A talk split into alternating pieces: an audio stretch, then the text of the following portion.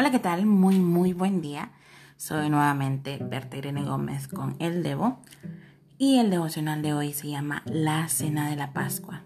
Estamos en Éxodo capítulo 12, versículos 1 al 20. Y cuando Moisés y Aarón todavía estaban en Egipto, Dios les dijo que ese mes sería para ellos el primer mes del año y el más importante que el día 10 de ese mes cada familia debería apartar un cordero u cabrito para comer. Que dicho cordero o cabrito debía ser macho de tan solo un año y sin ningún defecto.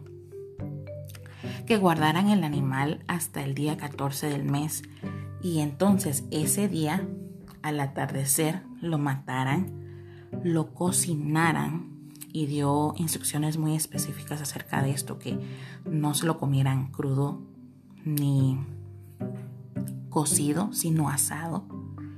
Y entonces se reunieran a comerlo todo en familia, todo, sin dejar nada. Que tomaran un poco de la sangre de dicho animal y la untaran en el marco de la puerta de la casa que él recorrería todo Egipto y mataría a los primogénitos de cada familia, sea hombre o animal, pero que la sangre que untarían ellos en sus casas, en los marcos de sus casas, serviría de señal para él no hacer ningún daño en esa casa.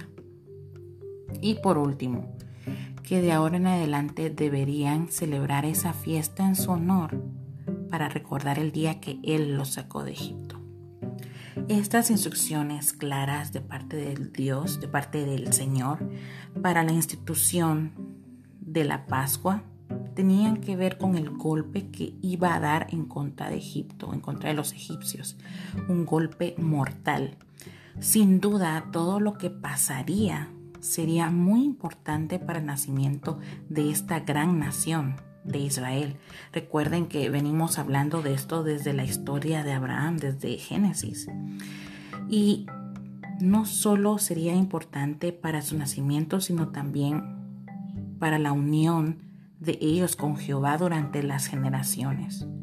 La Pascua celebraría la liberación que Dios daría a su pueblo de la esclavitud de Egipto. Y no sé ustedes, pero yo esto lo aprendí hoy. Yo en realidad no sabía esto, sabía de la fiesta de la Pascua, pero no sabía de dónde había nacido y qué interesante, ¿no? Cuando nos empezamos a enamorar acerca del aprendizaje de, de la palabra de Dios y espero que ustedes también estén aprendiendo conmigo. Dios los bendiga. Nos vemos a la próxima.